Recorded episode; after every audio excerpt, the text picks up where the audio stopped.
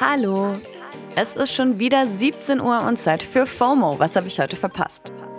Heute ist Dienstag, der 29. November 2022.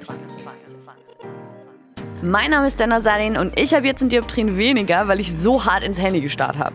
Dafür habe ich heute für euch ein Kultinterview, ein Appell an die Pressefreiheit und Jan droppt wieder die Top of the Pots für diesen Monat. Ihr wisst Bescheid, hier kommt der ultimativ schnelle Timeline-Recap. Erstens. Doing it again. Billie Eilish. Billie Eilish. Billie Eilish. Billie Eilish. Billie Eilish. Billie Eilish. Billie Eilish hat zum sechsten Mal ihr Vanity Fair Interview gegeben, in dem sie jedes Jahr die gleichen Fragen beantwortet.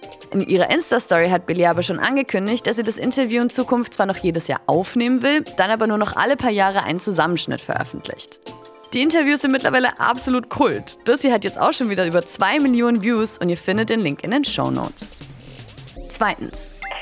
Migras und Expats aufgepasst.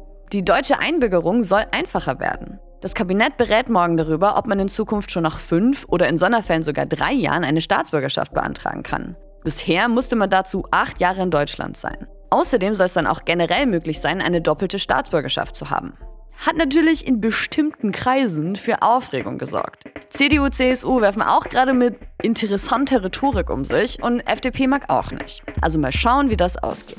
Drittens. Advent, Advent, die Comment Section brennt. Kylie Jenner hat ihren gigantischen Weihnachtsbaum aufgestellt oder eher aufstellen lassen und davon ein Video auf Instagram geteilt. Also der ist halt literally zwei Stockwerke hoch. In den Comments fragen manche jetzt, warum man so einen riesigen Baum fällen muss, um ihn nach zwei Wochen wegzuschmeißen. Und andere finden das Ganze nur unnötig protzig. Da kann auch Courtney Kardashians Kommentar It's beginning to look a lot like Christmas nicht mehr viel retten. Viertens. In den Comments unter Megan Thee Stallions letzten Post hagelt's dafür gerade Feuer- und Herz-Emojis. Sie ist als erste schwarze Frau auf dem Cover der 30 under 30 Ausgabe vom Forbes Magazine und hat das Cover natürlich auch auf ihrem Insta gepostet. Forbes ist das weltweit erfolgreichste Wirtschaftsmagazin und auf ihrer Liste sind jedes Jahr 30 Menschen unter 30 Jahren, die in ihrem jeweiligen Feld irgendwie herausragen. Real Hot Girl Shit also. Real Hot Girl Shit. Das war der ultimativ schnelle Timeline Recap.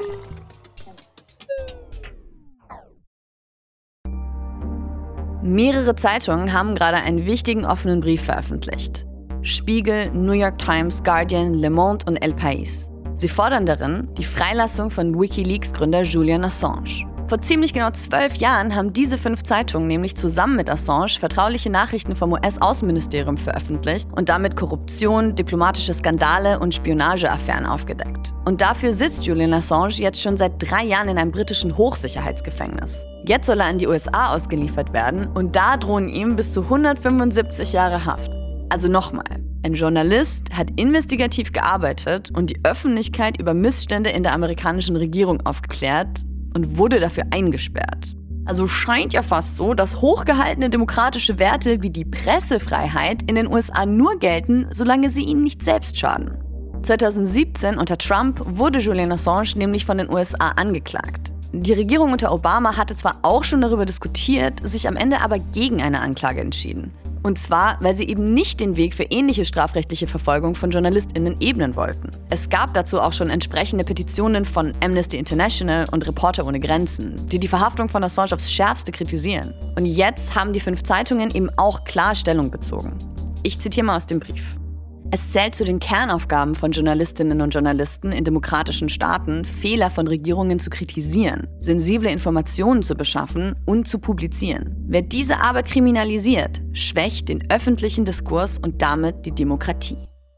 Assange hat im Juli Berufung gegen seine Auslieferung eingelegt und wir beobachten den Fall natürlich weiter für euch. Der November ist fast schon wieder vorbei und wir hatten diesen Monat noch gar keinen Top of the Ponds will ich euch natürlich nicht vorenthalten. Deswegen kommen hier wieder zwei Podcast-Tipps von unserem FOMO-Producer und Podhead Jan-Philipp Wilhelm. Wer gerade einen Podcast sucht, den man so richtig schön wegbingen kann, also auf einer Zugfahrt oder sowas, äh, Der oder dem kann ich sehr Case 63 ans Herz legen. Das ist ein Fiction-Podcast, funktioniert also quasi wie ein Hörspiel. Und äh, die Geschichte, die dreht sich um einen Mann, der behauptet, aus der Zukunft zu sein und um die Psychotherapeutin, die sich dann seinem Fall annimmt. Und daraus entwickelt sich dann über zehn, ja, relativ kurze Episoden ein extrem spannender Plot. Und am Ende denkt man nur so, was war da eigentlich gerade los? Ja, was ist da los? Die zwei Hauptrollen werden übrigens von Oscar-Preisträgerin Julianne Moore und selbst Oscar, Oscar Isaac, gesprochen. Ziemliche Weltklasse also. Und wer sich emotional schon mal auf den Familienbesuch über Weihnachten einstellen will, für den hat Jan noch den hier.